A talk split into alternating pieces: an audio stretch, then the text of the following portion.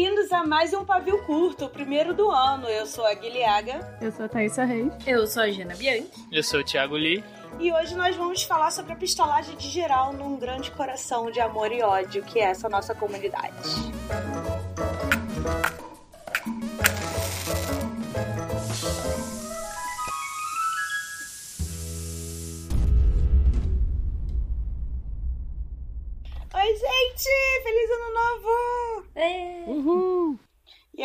tá em 1960? Mentira! como é que tá? como é que vai essa força? Como é que vai a esperança de vocês? Bacana, ok, é isso. Entendeu? Tassi, a Tassi é a mais esperançosa. Eu acho que a gente tem que fazer o que dá e ficar atento e não adianta se desesperar. Eu amo que tem a sirene atrás Chama a de você. ambulância. Chegou o governo pra prender a, A gente tem que fazer o que dá. Guardar energia pra fazer o que dá. Então tá, no fim do ano passado, que tem muito tempo, foi semana passada, é, a gente pediu pra galera mandar e-mails com as suas pistolagens, certo? Isso. E aí, é, o Lee foi o nosso garoto correio, ficou dando print, ficou dando print e mandando pra gente. E enquanto eu lia, eu- nossa, eu fiquei muito irritada várias vezes. E aí agora eu tive que ler de novo, eu fiquei irritada de novo. Vamos nos irritar muito. Mas é bom pra começar aquecendo os motores. Não, sim, com certeza. Vamos lá. É, teve gente que pediu pra não falar o nome e quem não pediu eu vou falar, mas eu vou falar só o nome, sem sobrenome. Então, gente, se vira aí. Se alguém quiser stalkear alguém, eu não posso fazer nada. Sintam-se contemplados aí. É. A Angélica mandou pra gente uma coisa bem. Bem que eu falo sempre, assim, que é essa coisa da gente consagrar o escritor, né? Do tipo, ai, quem escreve é um ser místico, transcendental. E ela falou uma coisa legal, assim, o que incomoda muito ela é quem romantiza não só a profissão de escritor, mas que a pessoa só pode falar que é escritor se ela tiver várias obras publicadas, se ela tiver prêmio, se o pipipi do popopó, entendeu? Então, assim, isso é até legal, a gente pode discutir no futuro. Se é- em que momento você se sente um escritor, ou você pode botar lá, né, quando vai preencher o formulário, profissão, escritor, assim. E aí ela conta um caso aqui que uma pessoa perguntou pra ela como é que estava a escrita do livro dela, e ela ainda estava desenvolvendo a ideia.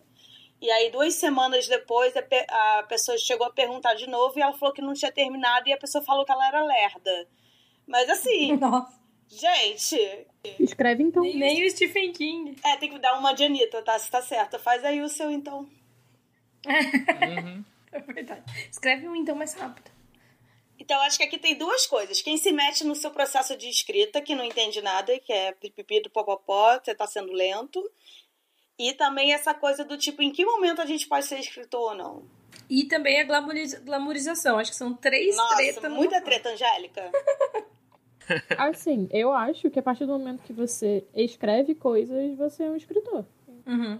Simples. Sim, eu também acho. É que nem o que a gente brinca, é, é brincadeira, mas é verdade. Sabe o que ele é brincadeira, mas é verdade? Tipo assim, ai, nossa, vou perder minha carteirinha de não sei o quê. Que são coisas que, tipo, em nenhum momento alguém te, sabe, te laureia com uma determinada coisa. Então, tipo assim, ah, sou feminista. Ah, é? Mas onde que você tá cadastrado? Não sou, eu sou feminista, entendeu? Tipo, um exemplo. Eu acho que é a mesma coisa com a escrita. Claro que, assim, é, se você tá falando é, de. Por exemplo, tem gente que considera pra preencher o formulário, por exemplo, que é quando você ganha dinheiro com isso. Eu acho que daí é uma questão burocrática que não vem ao caso.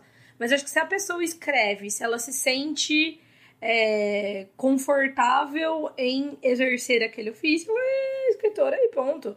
E, tipo, também assim, se a pessoa. Ah, eu não acho. Foda-se, entendeu? Eu acho que tem uma coisa a ver com ter diploma, porque, por exemplo, sei lá, você é médico, você Sim. estudou, então você é médico. O escritor Verdade. não tem. E aí, quem é o escritor junta na, na, na glamorização mesmo. Assim, ah, não tem faculdade. Para ser escritor, você tem que nascer com dom. O, o anjo do Senhor tem que abençoar você com a caneta de pena de ouro, sei lá. Uhum. Então, eu- eu acho que as pessoas ficam muito. Ah, você é escritor, então me prova, assim. É, ah, te provar o caralho. Não. É, isso, me, é, isso me lembrou, eu tava vendo esse final de semana agora aquele, aquele stand-up lá, o Nanette, da Hannah Gatsby. E ela fala que ela tava tomando acho que antidepressivo, alguma coisa assim. E aí veio um, um cara que tava na plateia depo- depois da, da, do show dela e falar: ah, você não devia tomar depressivo porque isso vai acabar com, com, sua, com seu processo artístico. E ela ficou: hã? Sabe, tipo, Ai, como assim? Ele, fala, ele falava, ah, não, mas, é, mas Van Gogh, né, se ele tomasse uhum. antidepressivos, remédios, ele não, não teria a arte que ele, que ele fazia, sabe?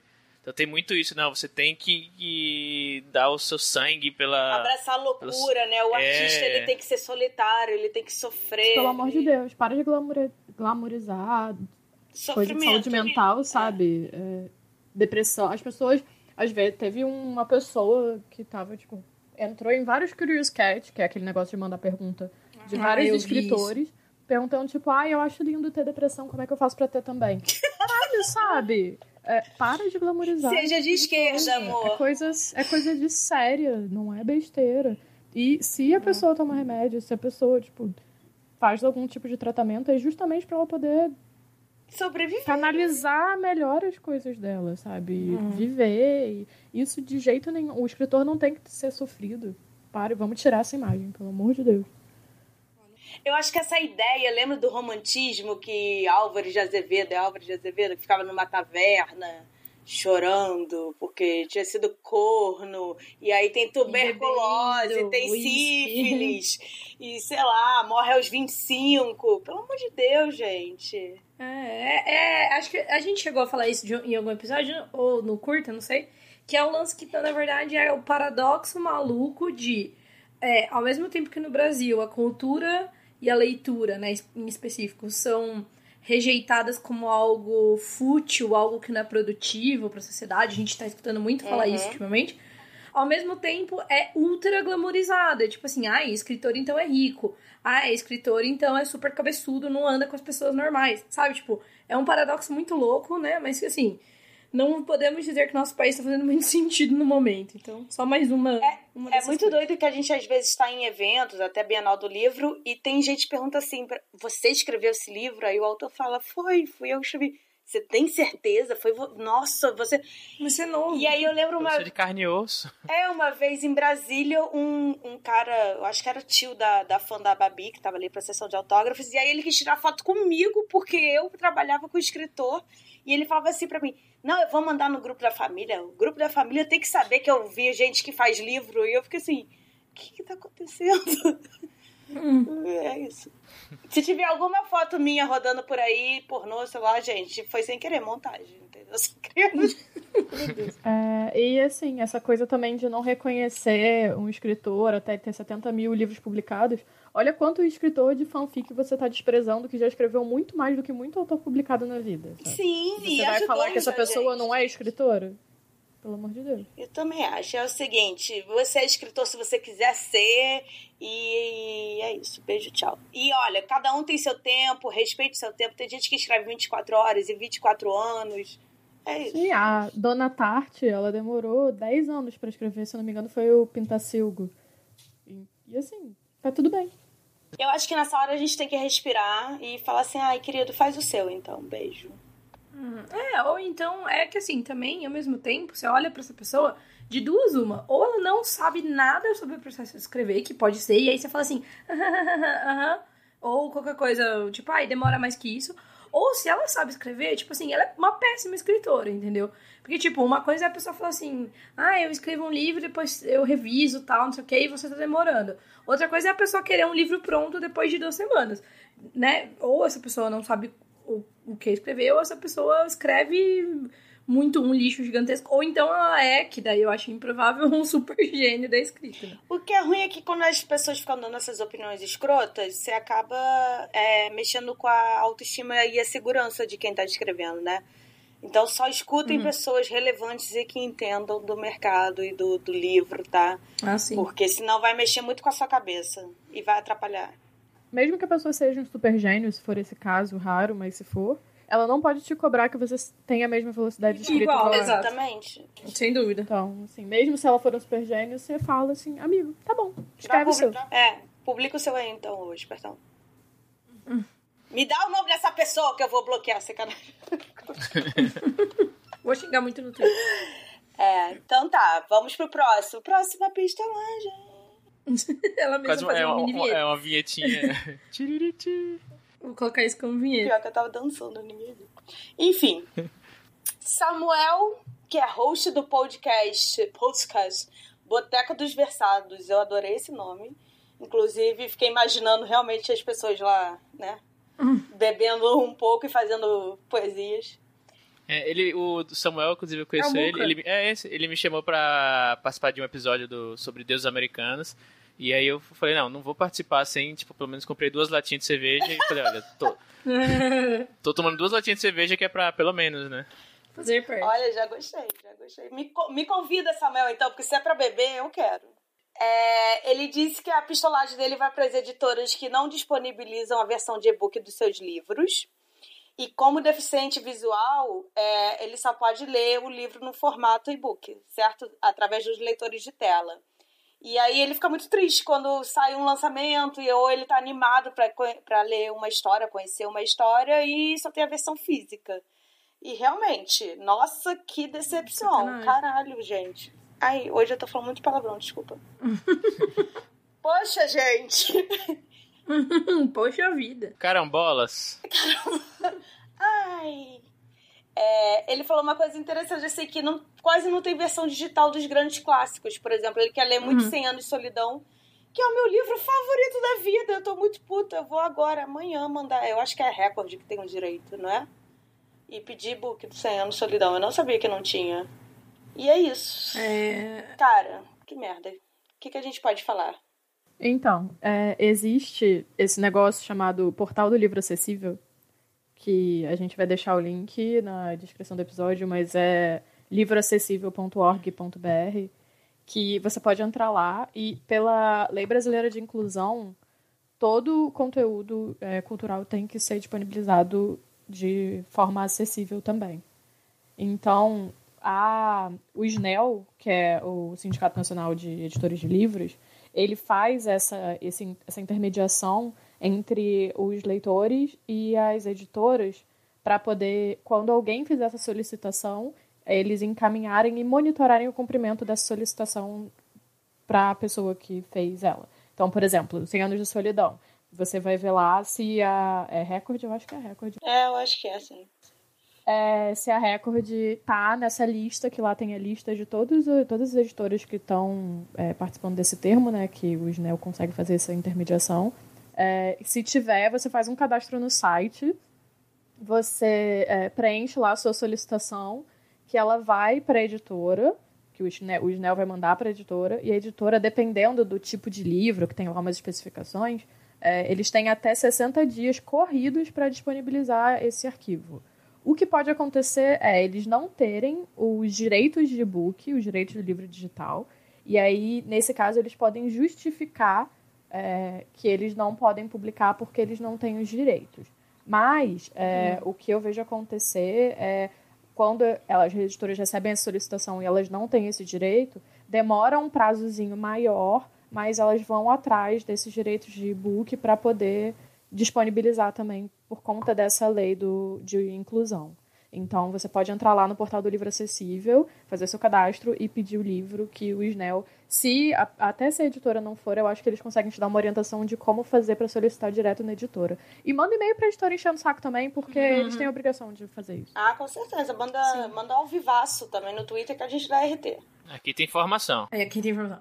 Mas, mas fazendo um contraponto, assim, de quem. de nós que estamos do, do lado do, da produção do conteúdo, né?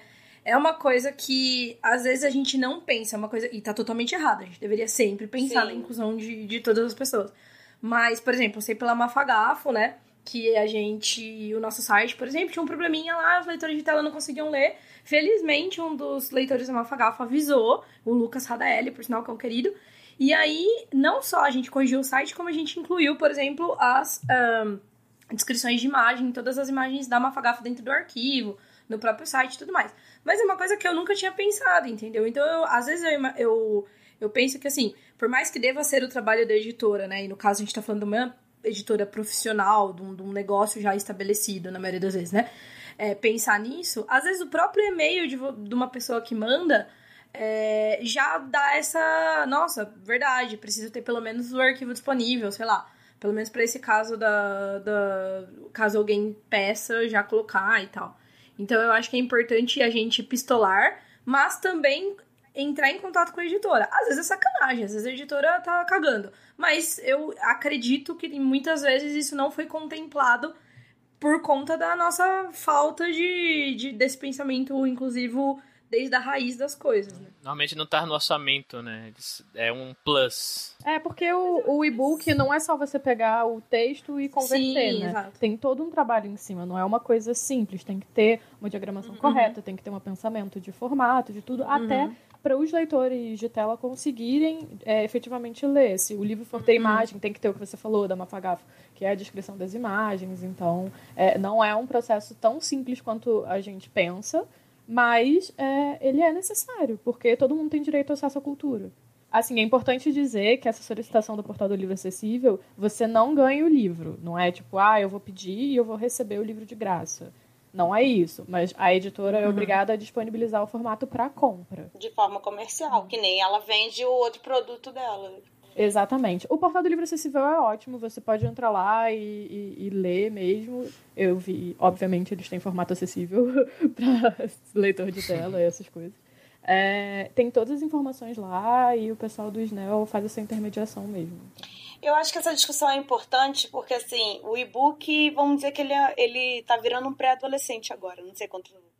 Quando ele chegou muito no mercado, o mercado editorial brasileiro ficou doido, não sabia direito, tanto tem esse problema de quanto cobra, se entra, se cobra imposto não cobra, se é, que, que é, né? Se é aplicativo, se é livro, pipipi, teve toda essa discussão e o mercado não estava nem um pouco preparado. Mas essa desculpa já não vale mais, porque estamos todos preparados, todos acostumados. Inclusive, está na hora do audiobook começar também, né, gente? É, tá vindo. É, tá vindo a... de já. Há anos, mas tá vindo. Então vamos começar também a cobrar aí das editoras. Porra, cadê o audiobook, sabe? Cadê todas as formas de eu, de eu ter acesso ao livro? E é isso aí. É, outra, só assim, curiosidade, uma coisa que eu descobri recentemente sobre acessibilidade é a maioria das pessoas que usa Twitter, eu espero que saiba que tem como você descrever as imagens que você pode estar lá. Se você uhum. não souber, é, nas opções de acessibilidade tem como você habilitar para descrever todas as imagens. E eu descobri recentemente que no Instagram também tem essa opção. Sim, eu sempre esqueço, desculpa. Você, na hora de postar, lá embaixo tem configurações avançadas e você pode fazer a descrição da imagem que você está postando.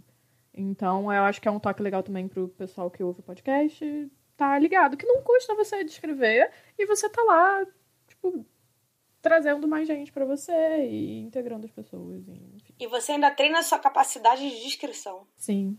E assim, se alguém tiver qualquer dúvida, pode me chamar no Twitter lá que eu ajudo.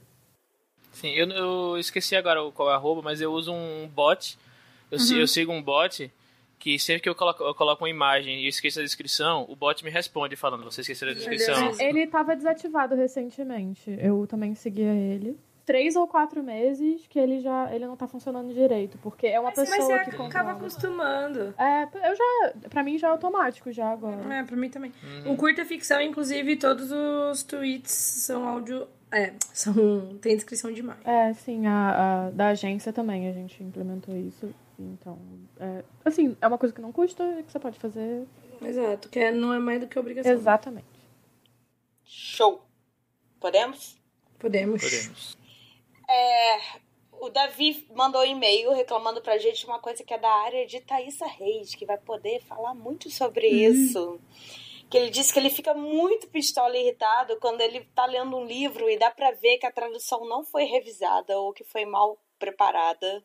E realmente dá, gente, a gente sente. Principalmente por causa dos pronomes. Se vier do inglês, então, que o pronome é sempre he, he, he, she, she, she. E aí, em em português não funciona muito bem ele, ele, ela, ela do tempo todo, né? E aí acaba ficar cansativo, fica monótono. E aí, tá? O que, que a gente faz com, com essas editoras? Que, que, qual é o problema delas? Por que, que elas não estão revisando a revisão da revisão? Então, muitas vezes não tem braço, né, para fazer. Eu vou ter que ser advogado do diabo hum. aqui. E vou ter que falar que muitas vezes é uma pessoa só fazendo, sei lá, 10 livros, 5 livros por mês e que confia nos colaboradores deles e acha que vai ficar tudo bem e dá só uma olhada básica. Só que o que, que você tem que fazer nessa hora? Manda um e-mail, a editora tem um e-mail lá pra você encher o saco por causa disso.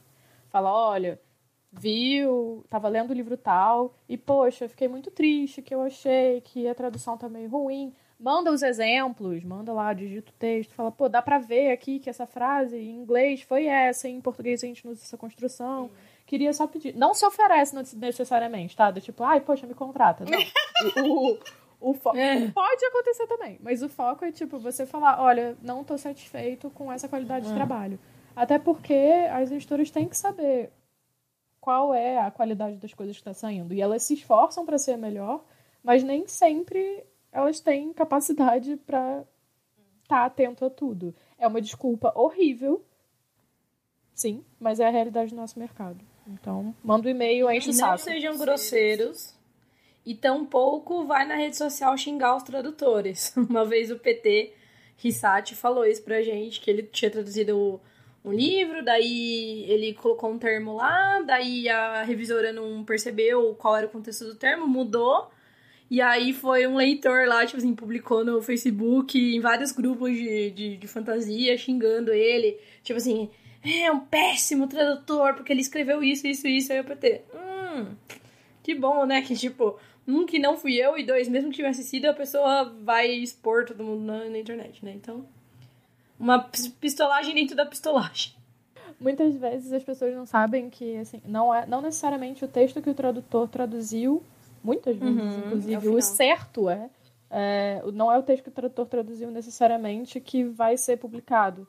É, tem outras pessoas no meio desse processo. Tem um preparador de texto, tem pelo menos um revisor. Então, assim, o texto ainda é muito trabalhado antes de, por outros colaboradores antes de sair. Então, às vezes, um erro a culpa não necessariamente é do tradutor. Teve um livro, foi o, acho que foi um livro nosso até, que nem é tradução, mas que nesse caso foi uma questão uhum. de preparação, foi que a autora se preocupou em não colocar o gênero de um personagem, tipo, não usar nenhuma, nenhuma identificação de gênero no personagem. O que é muito difícil em língua portuguesa. Sim, o que estava escrevendo, quando estava escrevendo, e aí a preparadora de texto decidiu qual era o gênero da personagem e saiu colocando. Então, e teve que. A, a autora teve que mexer nisso tudo de novo. Mas, então, assim, existem muitas pessoas, o erro pode ser de muitas pessoas. O importante é você dar esse feedback para a editora se você puder, se você tiver interesse que os livros que você continue lendo melhorem é, para eles poderem identificar qual foi o problema. É, a gente teve um caso aí também que eu estava lendo um livro que estava traduzido para português, que a Tassi já tinha lido, e eu mandei para ela e para Bel assim: eu não estou entendendo, eu não entendi se a menina casou, não. E aí elas falavam, mas é óbvio que não casou. Eu falei, gente, mas não dá. Aí eu tirei foto, lembra, Tassi, da página. Sim. Página. É, e eu tinha lido, eu e a Bel, a gente tinha lido o livro em inglês. E aí veio comido, veio com, sei lá, três ou quatro ah, linhas sem. A fala que era de uma, um personagem estava em outra, porque comeram. Não, tinha um personagem que nem estava na cena e que na tradução ele apareceu na cena. E era por isso que você não estava entendendo. Então aí a gente falou com a editora também e eles vão mexer nisso. Mas, mas foi muito confuso, porque eu, fiquei, eu ficava lendo assim cinco vezes do tipo, eu não sei o que está acontecendo. E realmente isso acontece. Isso pode ser ruim, porque faz a, a, o leitor querer largar o livro e ficar com raiva. Mas eu acho também que a gente podia dar um toque na editora, assim, e tal. Tentar de novo, né? Não é sua obrigação, mas se sim, você puder, sim. assim, tem tanta coisa que não é nossa obrigação, mas que a gente pode fazer para ajudar os outros. Que... É, é isso. Pra vida isso, né? Uhum. Então é isso. Vamos para a próxima pistolagem. Essa pistolagem foi mais um desabafo Uhum. E a uhum. pessoa pediu anonimato. E aí eu queria assim, nossa, foi a Helena, a Helena Ferrante que mandou pra gente, mentira. eu achei que já ia falar, foi, foi a Não, mas eu não vou entregar. Que isso não é anonimato. Ela pediu anonimato, mas a gente não vai respeitar. Mas o nome dela é Thaisa Reis. Não, mentira.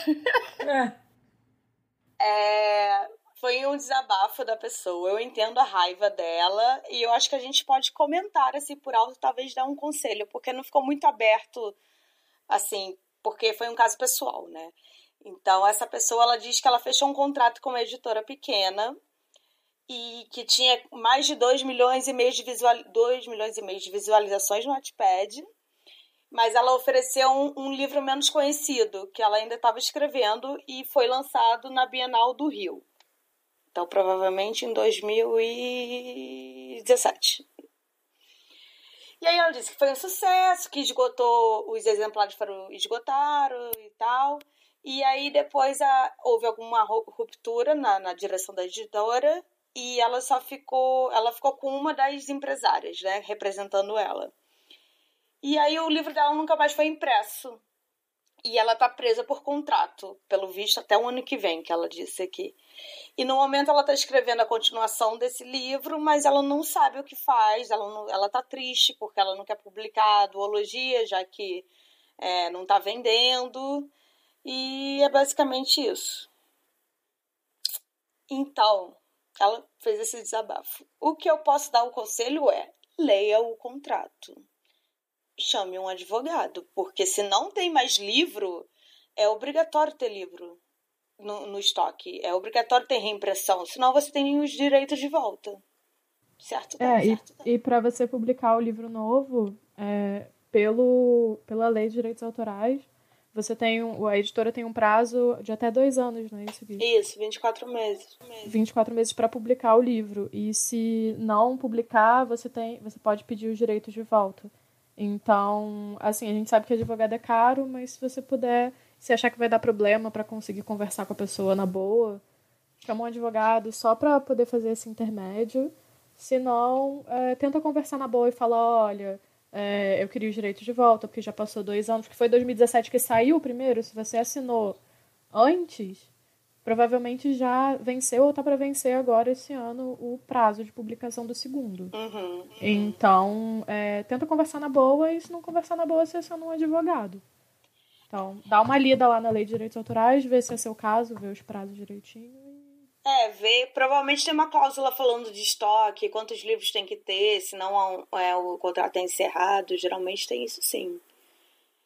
Né? Mas leia de preferência antes de você fechar. Ah, é, várias vezes. Fique atento. Sim, essas coisas acontecem. Empresas falem sim, sim. e tal, editores acabam, principalmente do jeito que a gente tá agora. É, mas preste atenção no que, quais são os seus direitos. É, e antes de, de ir para uma editora, sei lá, procura outros autores que passaram por ela e pergunta como é, qual é, qual é a dinâmica uhum. e tal. E inclusive tem, tem, é, tem casos, por exemplo, que eu vi de editora Picareta que fechou e reabriu com outro nome, assim, também. Tem esses ah, casos sempre, também. né? Várias vezes a mesma, Exato. Também, assim, pensa que não vale publicar a qualquer custo, sabe? Às vezes vale a pena recusar uma oferta que não é tão legal para uhum. segurar um pouquinho e publicar em outro, de outro jeito, em outro lugar. Ou fazer sob demanda, ou vender no seu próprio site, ou parcerias. Talvez é bem melhor realmente repensar seu plano. É, começar no digital, talvez, ou pegar, sei lá. Tem, não, não precisa fechar um contrato só porque te ofereceram um contrato. Avalia ele direitinho, se vale a pena e avalia sempre se continua valendo a pena também. Porque às vezes você teve uma experiência muito boa, mas alguma coisa aconteceu e não vale mais. Então, vai, busca seus direitos, entender direitinho, lê lá a lei de direito autoral, é meio chato, mas é importante. Porque ali mostra quais são as suas garantias publicando numa editora. É, inclusive, a Diana Passi retweetou hoje um tweet, é uma thread da Delaria Dawson, que assim ela fala obviamente do, do mercado dela que não é o brasileiro mas é bem é bem contundente assim falando sobre é, quando você vai é, quando é que você pode mandar não quando você pode mas é um, boas práticas para você mandar seu texto para editoras para agentes tal e ela fala que tipo no caso dela acho que ela foram 13 rascunhos até ela mandar o texto dela assim sabe então ela simplesmente não pegou o primeiro texto que tinha mandou para a primeira editora e aceitou o primeiro contrato sabe é um, uhum. é um processo longo assim Acho que... E ela foi rejeitada, tipo, 37 vezes. É. Um negócio assim, uhum. na, na thread ela fala. Isso. É, gente, não é fácil. É por isso que a gente tá pistolando junto aqui, porque realmente. Uhum. É, inclusive o tweet, esse é, essa é a thread dela, a original, né? Mas aí a Diana retweetou e ela escreveu lá uma, o tweet dela e tal. E o último tweet dela assim: Achou muito difícil? Então, é mesmo. um assim. Achou, Achou muito é. difícil escrever um livro? Então, exatamente. Aí ela até colocou assim: mande amor para os seus autores Sim. preferidos, porque eles trabalham muito. Achou que era difícil escrever? Achou certo, tá? Achou certo, tá? Eu tô achando. O, o, o, escrever é o menos difícil de todo o negócio, é o resto depois, entendeu? Uhum. É. É também, é tudo é difícil. É vender pirataria, processar as pessoas, ficar o tempo todo vendo quem tá te chamando de, de, de babaca, de, de pessoa que se acha o máximo, pseudocult, é um saco. Nunca acaba. nunca acaba. A gente, vai, a gente vai deixar o link também pra essa thread na, na descrição. Isso, isso pra thread. Façam engenharia. Mentira. não adiantou pra Jana, não. Não, não façam porque não adiantou. Ai, ai. Então tá. Nós temos agora duas pistolagens que são parecidas, que é da Iracê e da Adriele. E são pistolagens que me deixaram. Pistolagens irmãs. Me deixaram boladas, assim. Não no sentido de puta, mas do tipo, cara, isso existe. E é tão ridículo como realmente a realidade das pessoas são muito diferentes, sabe? Porque isso eu, nunca aconteceu hum. na minha vida. Então eu vou dar aqui uma lida na. Porque a Iraci mandou exemplos, inclusive com aspas. Gostei que ela fez até um diálogo aqui no e-mail dela. E eu posso ler. Ai, foi lindo. Que ela falou: Olá, amadas e amado do pavio curto. Eu não sei se o Lee é amado, mas ok. Assim. E aí ela disse que gosta muito da gente, que nós somos fofas. E o Lee pode ser um fofo. Tá. Hum, né? Elogi... Elogiar macho pra quê, Iraci? Por favor. Enfim, a pistolagem dela vai para aqueles parentes inconvenientes. Aliás, a gente já podia acabar aqui. É isso. Pleonasmo, né, gente? É isso. Pai, pleonasmo é maravilhoso. Ai, ai. Vocês sobreviveram no Natal com a família de boa? Ah, minha família era de boa, então eu sobrevivi. É, minha família não mora em São Paulo, então foi ótimo. não tem família. Ah, e a sua mãe é super comunista da Ursal. É, não, é, fala, se minha mãe tivesse aqui seria, seria top. Te amo mãe, te amo pai também. Você tá assim. Ah, eu fiquei no celular, mas foi tranquilo. eu, ou seja, sobrevivi. Eu aguentei uns dois dias de Natal de boa, assim, de repente começaram com aquele negócio de mas a cota é muito injusta. Aí eu levantei e falei, olha, acabou o Natal, já é dia 26. Hum. Dá licença, família, tá na hora Parabéns. de ir embora dessa casa. A minha família basicamente não fala de política, fala só de piadas escatológicas, então tá tudo bem. Enfim, parênteses inconvenientes e que falam para de ler, senão você vai ficar com problema na cabeça por ler demais e vai esquecer de viver a vida. Oi? Oi? Ou então, você não acha que tá lendo demais, não? Assim vai acabar debilóide de tanto ler. Eu tô chocada com a palavra debilóide. Ou até mesmo, nossa, você lê tanto, né? Não confunde as histórias na cabeça pra, por ficar lendo tanto assim? Ah, isso eu já ouvi bastante. Bom, isso aí é verdade. É, que às vezes é por curiosidade ou brincadeirinha, hahaha, você não confunde tudo, e aí beleza. Mas eu acho que tem gente que realmente acha ruim. E agora vem o pior de todos, gente. Ah, não, o livro é muito caro, eu prefiro gastar numa sapatilha linda que eu vi na loja. Vai lá e gasta. o seu dinheiro, né? Não meu. Ah, livro não é caro. O brasileiro que é pobre. gente, sério, tem gente mesmo que fala que não pode ler muito, senão vai esquecer da vida. Ah, eu ouvi isso crescendo é. também. Do tipo, ah, menina, para de ler, vai brincar lá fora. Pra que, que você vai ficar lendo? É, eu não ouvi, mas assim, na minha família tal, ou direcionado para mim, por assim dizer. Mas eu já ouvi isso, né? Tipo assim, ah, criança, adolescente, enfim. Ah, é pra ficar lá fora, é pra brincar com os outros, pra fazer amizade, não sei o quê, e não ficar lendo sozinha em casa, enfurnada. Eu adorava ficar de é, castigo é, no mal. quarto. não, meu castigo não. me tirava os livros. Exato, eu ia falar exatamente a mesma coisa. Minha mãe tirava os livros. Tipo assim, o meu castigo era você tá proibida de ler por uma hora. tipo, não, eu entendo você querer que a criança pegue sol pro saúde, mas você pega ela com livro, passa protetor, enfia ela no jardim lá por meia hora depois você busca ela. É isso. É. Não, é que eu acho que é. É assim, é a pessoa que foi criada num ambiente em que a leitura não existia, de ambiente de droga, no caso que não foi criado no ambiente de drogas, que é o de livros. E, e, e aí é uma questão de desconhecimento mesmo, sabe? Porque assim, a gente acha que, que, tipo, a gente acha com razão, né? Que leitura é bom, que engrandece, enfim, qualquer que seja a razão tal. Mas tem muita gente que não enxerga esse valor. Se ela não enxerga valor, para ela é mais valor brincar lá fora, entendeu? É assim, é foda você falar isso pra pessoa que pistolou, pras, pras meninas que pistolaram, tipo assim, ah, faz tal coisa ou faz outra coisa. Eu acho que assim, é que eu não sei como é que é de conversar na casa. Mas o ideal é que a pessoa entenda qual é o valor daquilo. E se ela, mesmo que ela não entenda o valor da leitura para ela, que ela entenda para a pessoa que tá lendo, entendeu? E, tipo, não enche o saco. Não, o que eu achei muito doido é a pessoa também falar assim: ah, de tanto ler você vai acabar tendo problema na cabeça, sei lá, algum problema de saúde mental. Uhum. E não faz o menor sentido. Por quê? Uhum. Livro não é radioativo. É. Ignorância em todos os sentidos. É, o que eu já escutei foi assim, cara, você só tá lendo o mesmo gênero, aí você fica lendo esses livros aí de juvenil, aí entra em outra questão, né? Você, vai, é, você sim, não sim. vai ficar inteligente para as outras coisas, não vai saber de nada. E aí você fala, dá licença, pelo amor de Deus, eu leio o que eu quiser. Isso me lembra uma vez que eu, acho que uns 18 anos atrás, eu queria, queria pedir, pedir um livro, não lembro qual livro que eu, que eu queria, mas o livro custava, sei lá, tipo, 20 reais. E naquela época, 20 reais ainda era, custava mais do que o que é 20 reais hoje em dia. Uhum. Meu pai não uhum. queria me dar. Uhum. Falava, ah, é muito dinheiro, você tem muito livro. Aquela famosa desculpa, né? Você já tem muito livro, sabe? E aí a gente tava no shopping, eu, meu pai e meu irmão. Meu irmão na época tinha tipo uns 5 anos, eu acho. E ele queria tipo umas cartinhas lá de Yu-Gi-Oh! Que custava tipo 100 reais, sabe? Tipo um salário mínimo quase. E aí meu pai foi lá e comprou. E eu fiquei puto. Ah, você não quer comprar meu livro de 20 reais? Você comprar o Yu-Gi-Oh! do meu irmão de 100 reais? E aí eu enchi o saco dele tanto que ele, tá, vou comprar um livro. Aí, só que o livro que eu queria não tinha lá. E, tipo, pegou o primeiro que tinha na frente, era tipo Odisseia, eu acho. Eu falei, quero esse aqui. e era tipo um.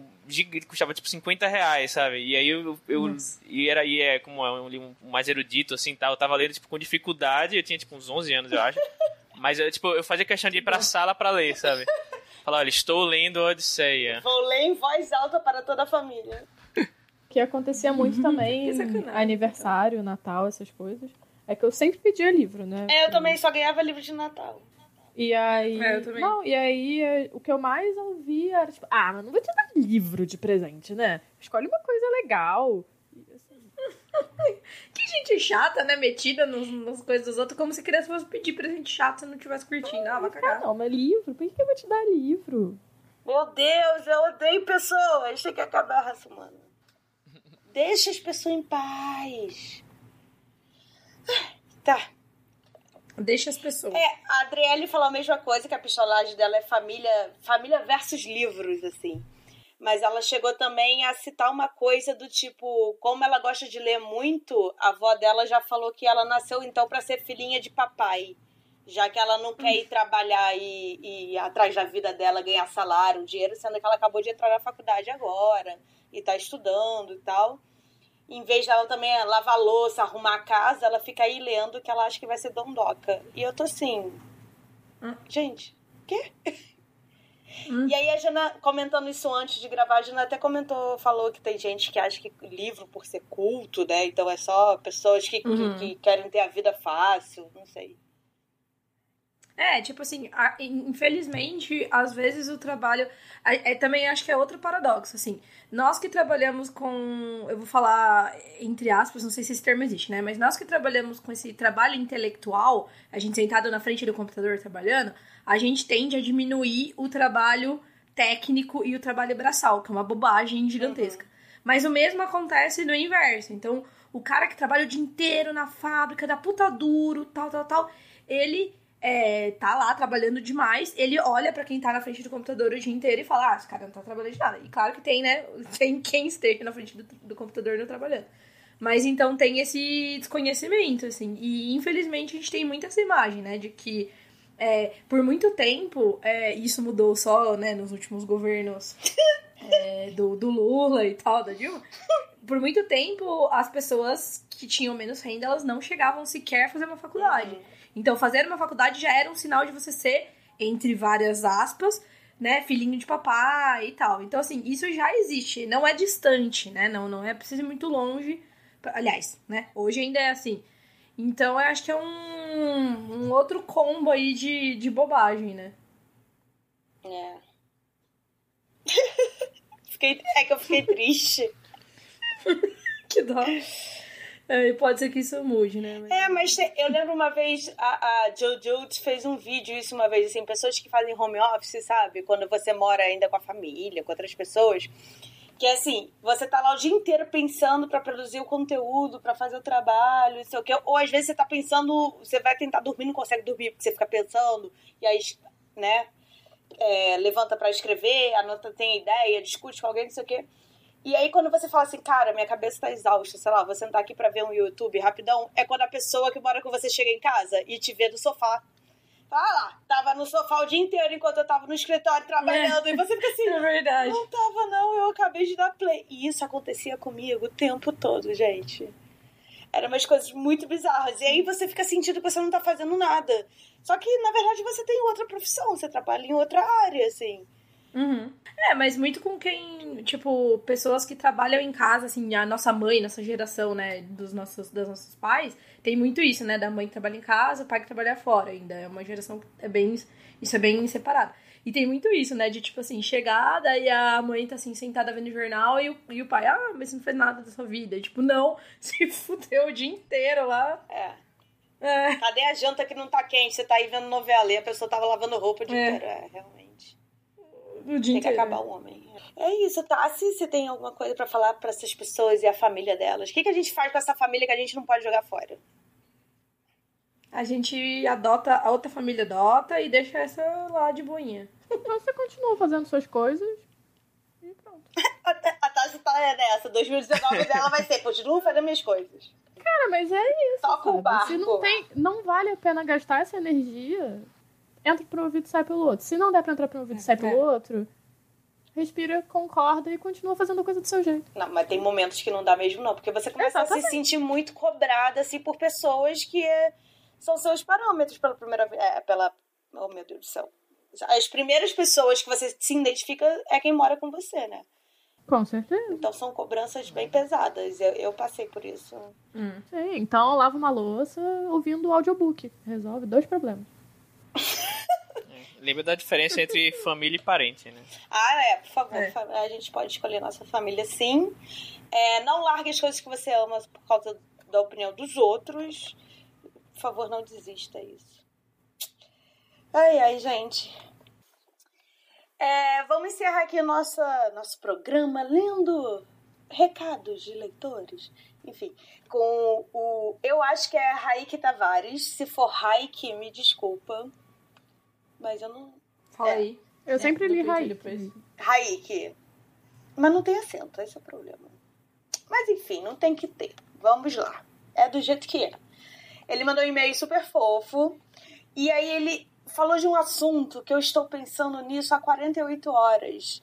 Que ele falou que, como 2018 foi um ano muito complicado, óbvio, principalmente para o mercado editorial, ele tinha um contrato assinado com a editora Alicanto e o livro dele acabou não sendo publicado, mas vai sair esse ano. E aí ele está muito feliz por isso, eu estou muito feliz por você, nós todos. Uhul. Vamos, gente, fica feliz aí. Yeah. Uhul. Inclusive, quando sair seu livro, manda aí pra gente, pra gente ver a sinopse, a capa. E é isso aí. E o que ele tá, o que ele quis falar é que como foi muito difícil esse ano, ele queria agradecer o apoio das, é, ele agradece o apoio da esposa dele que esteve com ele e realmente, né, esposas são maravilhosas, é isso. E a empolgação da gente que ajudou ele a escrever e, e continuar melhorando o trabalho dele, a não desistir.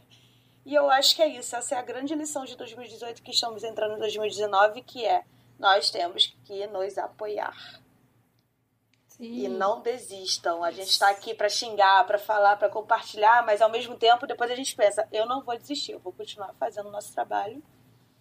E é isso, gente. Então, obrigada realmente pela por essa mensagem. Pela pistolagem ao contrário. É, não, mas eu acredito que a pistolagem dele é pro ano 2018. que merece. Por exclusão. Esse grandíssimo filho da puta que é o 2018. Ai, ai. E isso tem pensado, eu tava falando com a Babi aqui em casa, né, a Babi de hoje, outro dia, ela tava falando assim, ah, eu queria outro dia fazer um hunt no Twitter de como é, o desestímulo na, no mercado literário, editorial, tá me fazendo a odiar livros. E eu tenho passado por isso também, do tipo, tá tão uhum. difícil, tá tão cansativo. Quando você faz um livro e a pessoa fala, ah, eu prefiro comprar uma sapatilha do que gastar 30 reais, Aí você vai. Exatamente, você tem que ter. pô, tem que ser um Buda, sabe? E às vezes não dá pra ser um é Buda. É verdade. Mas nessas horas você uhum. tem que pensar nos leitores que mandam essas mensagens. Sim, tipo, sim, nossa, certeza. ajudou muito. E eu gosto muito de você, me ajudou a passar por um momento difícil. E não adianta uhum. ficar desestimulado se assim, você ajuda tanta gente. Então. É o que eu tentei tem tentado lembrar, assim, livros salvam vidas, gente. Identificação salva vida. Comunidades, hum. a gente se aproximar, compartilhar histórias. Então, vamos manter o foco nisso e vamos conseguir. E é isso. Uh! Uh, uh, uh, Uhul! Uhul! é mesmo, né? Ai, ai, ai. Então é isso, gente. Não vamos ter o quadro da voadora, porque essa aqui foi uma grande voadora em comunidade, certo? É, é verdade, bem, bem. Bem, bem democrático. Aqui a gente escutou as pessoas dos e-mails que a gente escolheu. Mentira, calma assim. Vocês nunca riem da minha piada. Qual é o problema de vocês? Eu rio, mas todo mudo. Eu rio, não eu rio pra dentro. Ah, bacana vocês aí. A minha, a minha voadora vai para companheiros de podcast. Não tem voadora ah, esse pronto. episódio, só dos ouvintes. Censura. Então vamos direto para o nosso quadro, aquele quadro que agora tá vindo o quê? No ano novo ainda, assim, já no pré-carnaval daquela rola. Tum que tu, vamos rolar! Rola o livro!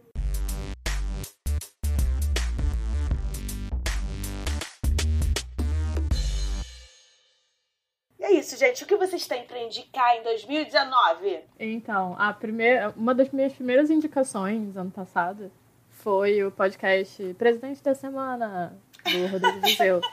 que teve um final horrível. E eu não ouvi o último episódio até agora. Ninguém vai escutar esse último episódio, por favor. Que tristeza. Mas o resto do podcast, esse com certeza também é bom, é bem produzido e bem feito, mesmo que a pessoa protagonista do último episódio não seja boa. Podia ser só lendo o manifesto comunista do Karl Marx. Mas o que eu quero indicar é um novo podcast do Rodrigo Vizeu também, que é quem. Que é um fofo, por favor, me liga se você estiver solteiro. É, que é o Café da Manhã, que é um podcast diário, é, dos dias de semana, né? De segunda a sexta na Folha. Não estamos sendo patrocinados pela Folha, mas é só porque eles estão fazendo produto, produto, ah, estão produzindo conteúdo legal. Então a gente tá aqui divulgando. Mas se quiser patrocina nós. Se quiser patrocina, mas é Café da Manhã. Ele é exclusivo do Spotify e ele é um giro de notícias assim com 10, 15 minutos, às vezes um pouquinho mais, em formatos diferentes, às vezes eles acompanham uma história específica, às vezes eles falam várias coisas, mas não é aquela coisa chata de o índice da economia. 5%. A voz Próximo assunto. Não é, sabe? Eles realmente se esforçam para fazer uma narrativa legal nos, nos episódios. E, uh, e eu tô muito feliz com esse tipo de conteúdo que eles estão fazendo, que eu tô lembrando muito da NPR americana, que é a, a rede pública de rádio lá. É, e que tá criando conteúdos diferentes. Eu tô muito empolgada para ver o que, que a Folha tá produzindo nessa, nesse setor de podcast. E eu sou muito fã do Rodrigo Vizeu. E a edição é do mesmo cara do Presidente da Semana. E a edição de som é muito boa. E estamos aqui testemunhando isso. Do nada fundou um fandom agora. Do... Eu sou muito fã da edição de som do Presidente da Semana. Real, assim. Do Vitor Parolin. Eu sou muito, muito fã, de verdade. Então, é isso. Café da Manhã, só pra falar de novo o nome. E ele é exclusivo do Spotify e a gente vai deixar o link aqui também. Posso então recomendar, já que eu vou falar de podcast também? Tá, na verdade eu quero recomendar um podcast e um canal no YouTube. Ah, já sei até. É, é, nossa, eu tô, eu tô numa espiral essa. É, é um, um, na verdade é mais, eu, mais o canal do YouTube, mas o podcast também, porque é legal. É o podcast Revolution, ah, que é lá sim. da Half Death, que é do João, esqueci o sobrenome dele. Mas ele, ele, ele com convidados e convidadas falam sobre temas né, da geopolítica tanto atuais como históricos também. Então eles falam sobre a questão da Palestina, a questão da Revolução Chinesa, a questão dos, dos coletes amarelos que estão na, na França atualmente, Né? Eles falam sobre várias coisas, sobre o viés de esquerda, porque eles são de esquerda, né? Mas ele, eles são bem justos, assim, com, com, com os assuntos. E é um trabalho é, bem bacana, assim, né? Histórico que, ele, que eles fazem tal, todo, toda a pesquisa. Então, assim, é bem bacana. Né? Se você acha que, que, que tudo que não concorda com o Bolsonaro é, é comunista, então não, não, não, ouça. Mas se você quer informação né, bacana, assim, tal, para você pensar e ir atrás de bibliografia, é um podcast muito legal, chama Revolution Show. E assim, não é aquele, aquele conteúdo resumido assim, meia horinha, não. Eles têm episódio de duas horas. Tem um episódio que eu tô ouvindo hoje que tem três horas, que fala sobre a Revolução Chinesa. Então, assim, eles, eles vão a fundo mesmo. É, e, eu acho que ele é historiador, a galera que ele chama. Isso, é. isso.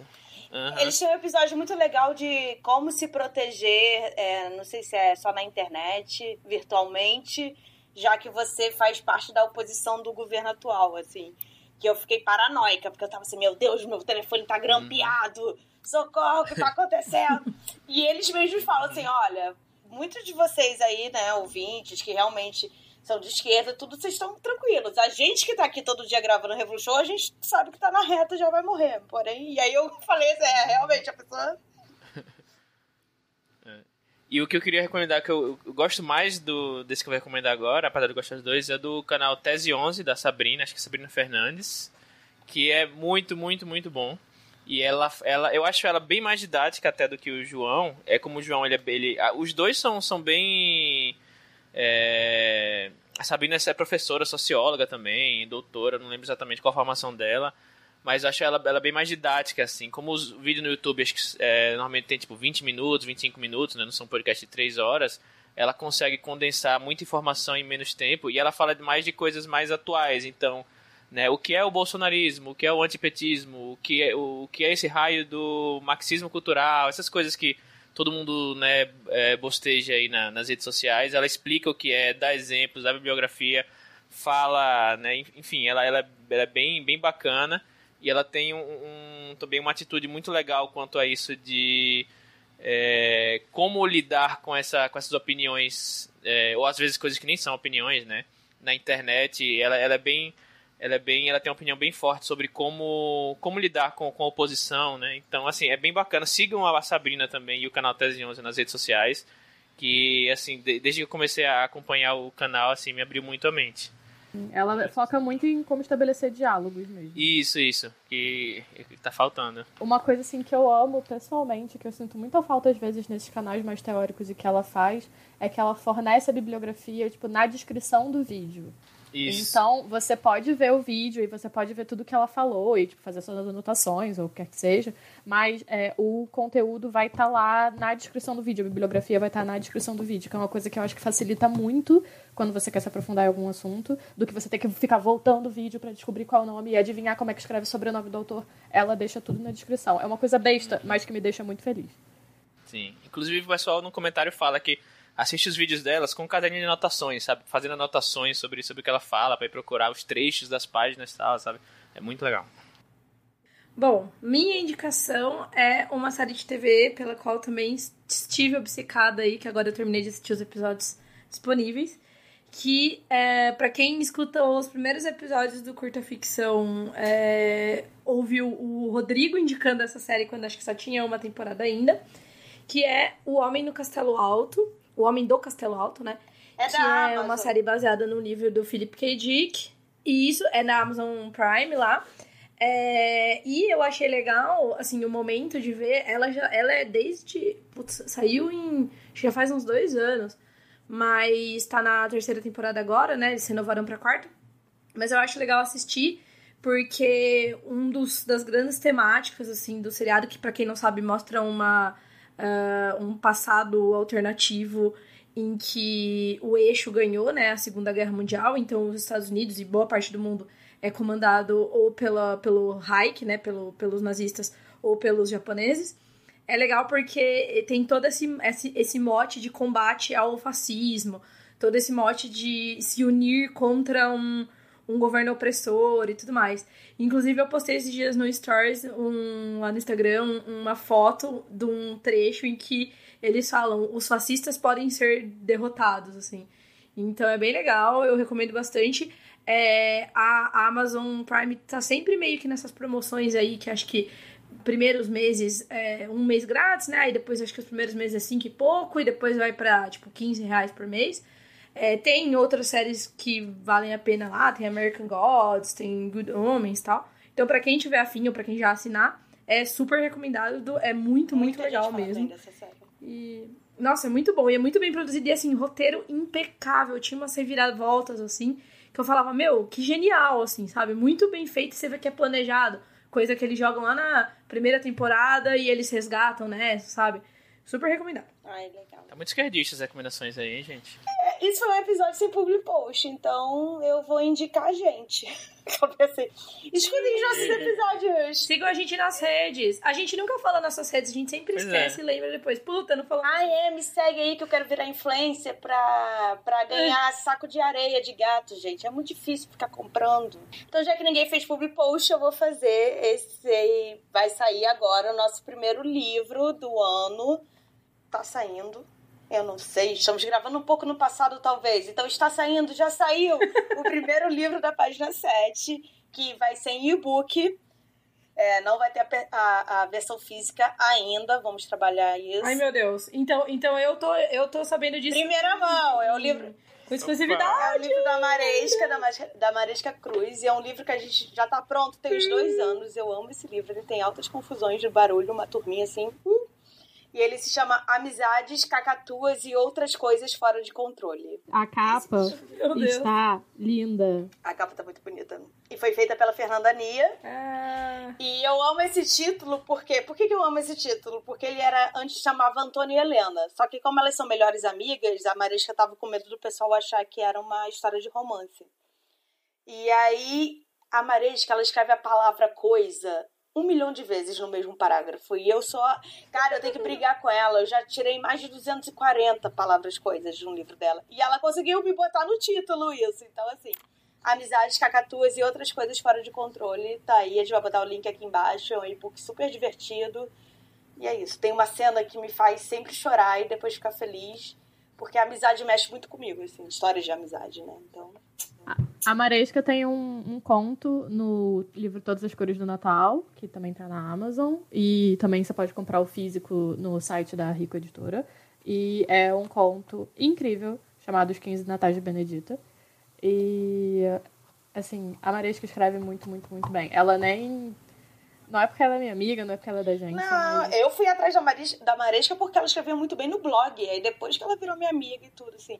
Mas ela tem, ela tem uns posts do blog de quando ela ia caminhar e o cisne, o cisne não, o, o ganso atacava ela, que meu Deus do céu. E é aquela coisa do tipo, você tá morrendo de rir, aí do nada você tá chorando, aí do nada você dá uma gargalhada. E é assim, muitas emoções, é muito E é isso, gente. Então, uhul. beijos, obrigada por estar com a gente até agora. Vamos continuar. Siga nossas redes. Eu sou arroba Guilhaga em qualquer coisa. Eu sou underline Thaisa Reis em qualquer coisa também. Estou quase chegando em mil seguidores no Instagram. Uhul! Muito influencer! E quase, e quase em dois mil no Twitter, então me ajuda aí. Empresas, mandem saco de areia pra Tassi pra ela me dar. Isso, Cobase, patrocina E eu sou arroba Bianchi. No meu Instagram você vê, inclusive, stories da paçoca, então eu recomendo seguir só por isso. Já acho isso. que a gente sempre usando os pets pra... pra... Sim. É verdade, a Gui tem muitas stories de gatos. É, eu uso o pet fofos. dos outros. Eu ultimamente tenho tido muito acesso e tenho virado tia de gato, então também tem gato de vez em quando. Eu tenho que colocar mais fotos do meu gato no Insta. Sempre que eu boto faz sucesso. Por favor. O Lee só põe foto dele bebendo. É isso que eu queria. Queria deixar aqui uma denúncia que o gato do Lee não gosta de mim. Eu acho um absurdo. Uai, o que, que você fez, tá? Talvez eu estivesse bêbada. Talvez Mas... eu tivesse. Talvez eu vomitar, vomitei em cima do Não, gato. não vomitei na casa do. É. Ela, foi, ela foi comportada, isso é verdade. Uhum. É, me sigam então, eu sou o Thiago Euli no, nas redes aí, Insta, Twitter. Thiago com PH. Que é o certo. Sim. então tá bom. É isso, gente. Ó, mas se for seguir a gente, quando a gente fala assim, poxa, gente, eu tô mal, alguém quer, quer me mandar uma mensagem de apoio aí, e alguém fala assim, que tal abrir a submissão? Não me segue pra isso não, tá? Será que cola, né? Pra me seguir pra isso, tô fora. É, tô tão tite. Tô tão tite. Olha, como eu tô com o objetivo de completar mil e dois mil, pode me seguir, pode mandar mensagem, o que vai acontecer é que eu vou ignorar. Mas me segue. Tá se vendendo mesmo, isso quer dizer. Porque eu não aguento mais. A Guia Gi, que é a nossa estagiária de redes sociais, muito maravilhosa, arroba quase escritora, é, falando, Sim, faltam três pessoas, faltam cinco pessoas, faltam X pessoas. Então me dá um número redondo, me ajuda, que aí elas vão ficar felizes. Acabei de receber um, capa, uma né? nude praticamente aqui. Ai, eu mandei a capa errada. Oxi, mas já tô sorteando é tá na parecida, errada. Mas é, tem mais uhum. tá pena. Então. tá, gente, é isso. Um beijo. Até o próximo programa. Tchau, gente. Tchau. Tchau.